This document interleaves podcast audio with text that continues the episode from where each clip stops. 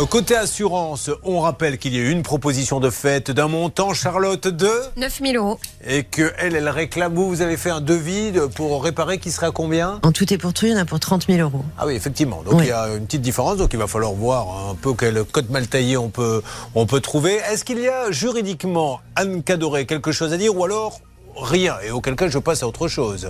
Euh, non, effectivement, Julien, il y a plein de choses à dire juridiquement. Euh, Aujourd'hui, il y a une garantie décennale qui, qui a été prise. Euh, le fait que l'entrepreneur soit tombé, enfin, a déposé le bilan, ça n'a aucune incidence. La garantie décennale, elle doit marcher. Il y a une, plusieurs rapports d'expertise qui démontrent que c'est, enfin, que les dommages résultent de malfaçon. Donc, elle doit rentrer en jeu et elle doit rentrer en jeu à hauteur de 100% euh, de ce qui est déclaré. Donc, je ne comprends pas pourquoi ça bloque aujourd'hui. Il est, il est redit, je parle comme ça parce qu'il s'agit de Generali, dont le siège est en Italie, mais c'est une grande euh, assurance qui euh, cartonne en France et nous avons d'excellents rapports avec eux et je les remercie euh, par avance. Bernard, est-ce que nous allons pouvoir avoir quelqu'un en ligne, s'il vous plaît? Alors, si vous êtes patient, Julien, une trentaine de minutes, on pourrait avoir quelqu'un de la direction parce qu'ils sont en réunion. Je les ai appelés pendant les infos, donc pour l'instant, il faut patienter. Je vous appelle Bernard, mais je devrais vous appeler Bernardino. Bernardino, si, Ah, si, mais- Bernardino. Bon,